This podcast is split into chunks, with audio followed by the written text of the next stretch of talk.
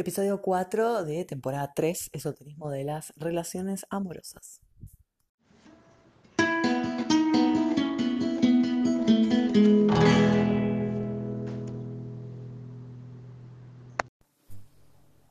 Entonces aparece un otro, aparece una otra que me gusta y que gusta de mí.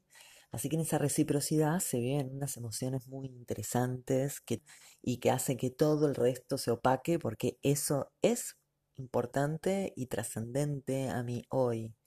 Sin embargo, lo interesante es que se asuma que por la carta natal yo no voy a poder controlar en qué momento va a aparecer esa persona o quién será. La carta natal me va a dar otras indicaciones.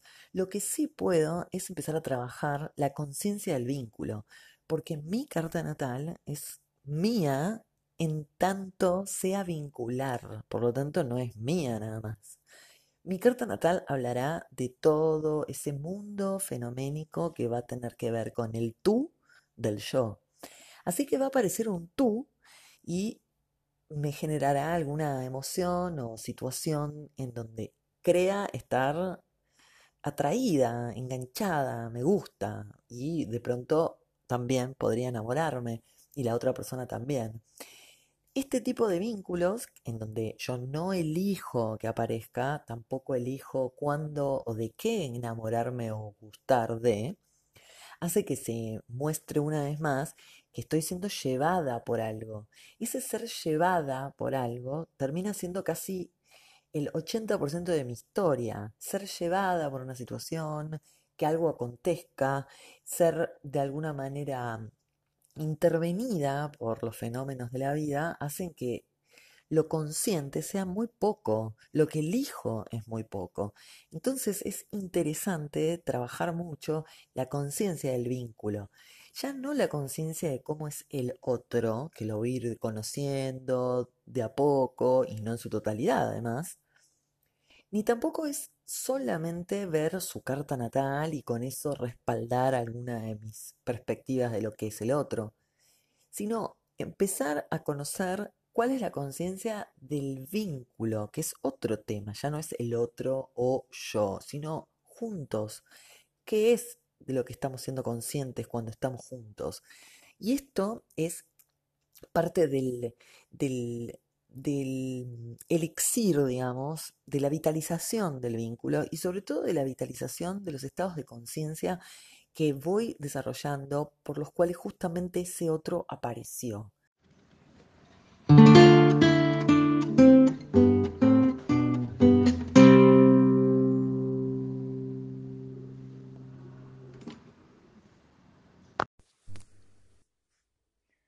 Interesa hacer críticas sobre muchos temas y en este caso sobre el amor también, porque es una manera de abrir otros portales y permitir un poco más de creatividad a aquello que en general nos imponen y de lo que tratamos de no cuestionar porque tenemos tantas cosas que hacer que mm, el cuestionamiento de algunos temas necesita dedicación, necesita energía y en algo queremos estar pacíficos y tranquilos, así que dejamos de lado muchos cuestionamientos, muchas deconstrucciones, muchos análisis que hay que seguir haciendo, análisis que vienen más con la resistencia ¿no? a los modelos impuestos. Es que hay tantos misterios y tantas imposiciones, como por ejemplo que yo me llame como me llamo, que haya nacido donde nací, que tenga los padres que tengo, se me ha impuesto el cuerpo que no elegí, se me ha impuesto mi nombre, se me impuso el lenguaje que manejo.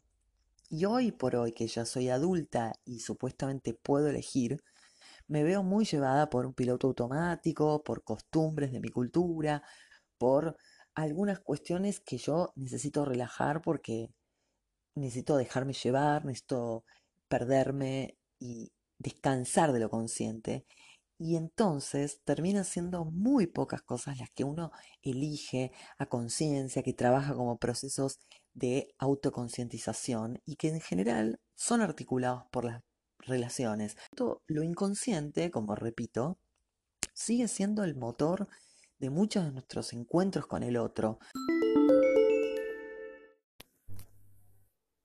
Entonces un ejercicio muy simple es observar el pasado y ir notando de qué signos fueron las personas con las que tuve vínculos y también con las que por ahí me sentí muy atraída y no se concretó, pero también ir notando cómo estaba yo cada vez en cada etapa cuando aparecía ese otro o esa otra que sentía y vibraba la atracción eh, sexoafectiva, digamos. ¿Cómo es que apareció?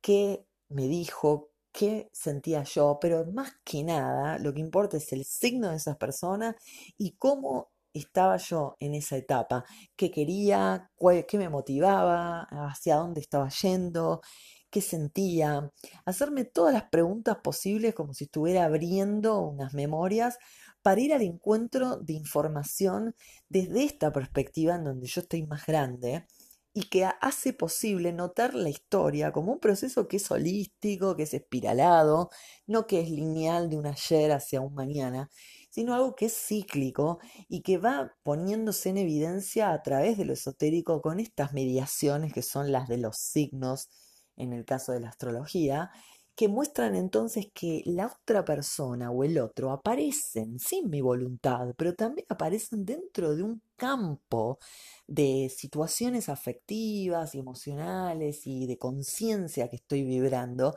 y no en otro. Ese sujeto aparece en determinado momento y no en otro. Es esa la investigación que procuro que cada uno pueda hacer, sobre todo teniendo en cuenta cómo estaba yo, porque el amor, las fuerzas de la atracción te van llevando a perder un poco la conciencia de una y dejarse llevar justamente por el encantamiento que es ser valorada por otra persona, ser amada, ser eh, deseada sexualmente. Todo eso lleva a estar en estados de muy poca conciencia y, ir como confiando en eso que se le dice que es amor, que, que siempre va a tener algo bueno para ofrecer, que siempre va a tener algo vitalizante, eh, eh, que va a, darle luz a un montón de otras cualidades. Sin embargo, no es siempre así. Puede tomar esta energía y que todo lo demás ensombrezca, imposibilitando a la persona que se conecte consigo misma, ¿no? Por eso en muchos casos estas personas que están demasiado en pareja todo el tiempo, tiene que ver un poco con esto de no conectar con, los procesos que tienen que ver con el autodescubrimiento también, ¿no?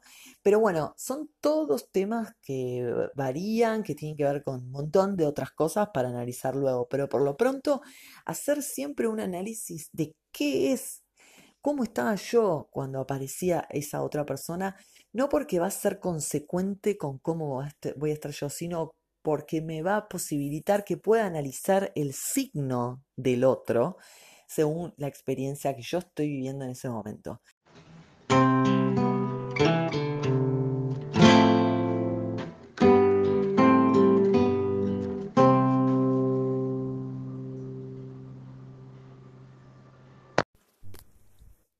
Entonces se dan un montón de sincronicidades con las tramas vinculares, con las relaciones, con los signos que encuentro en estos vínculos.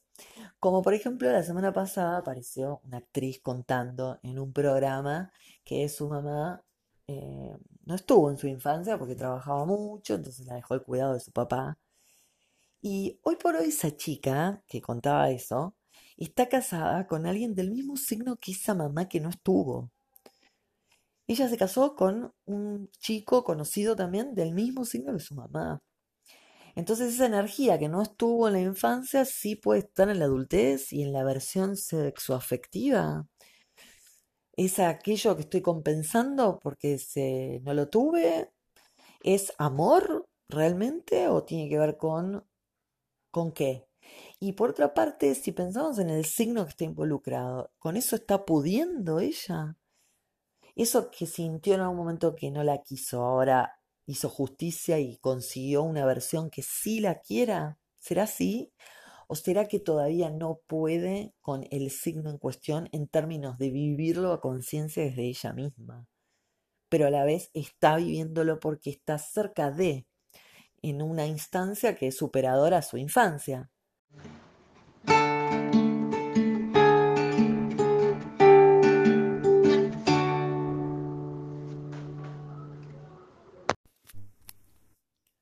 Voy cerrando este episodio, pero quiero integrar antes un poco de luna, sol como pareja, como luminarias de este sistema y como un chip instalado en la naturaleza de los seres de vivir la luz y la oscuridad y que esté esta luna recibiendo la luz del sol para poder administrarla en esa nocturnidad y llevarla hacia todo el cultivo de lo procreativo y todo lo que representa lo lunar. Así que esta mm, combinación que se forma dinámica, que hace de una dependencia ontológica, luna-sol, eh, genera entonces una que se instale en todos nosotros estos comportamientos por los cuales en una pareja siempre haya una parte que sea muy extrovertida y otra parte que sea más introvertida, una parte que exponga más, otra que se rejuarde más, una parte más consciente del tipo show y otra parte que esté eh, vibrando eh, los procesos intuitivos, que esté vibrando lo que se está gestando o lo que va por debajo de todo eso que el otro expone. Son vitales estas dos posiciones y se dan en todas las relaciones, sean de personas grandes, jóvenes, del sexo que sean. Hay una parte que va a ser como el sol y otra parte que va a ser como la luna y ninguna es superior a otra ni inferior, sino es una cuestión de relación que la naturaleza del cosmos, desde esta perspectiva de la Tierra, nos hace vivenciar. Ahora sí, cierro episodio. Esto es un audio semanal y mi nombre es Laurich Laurano. Chau.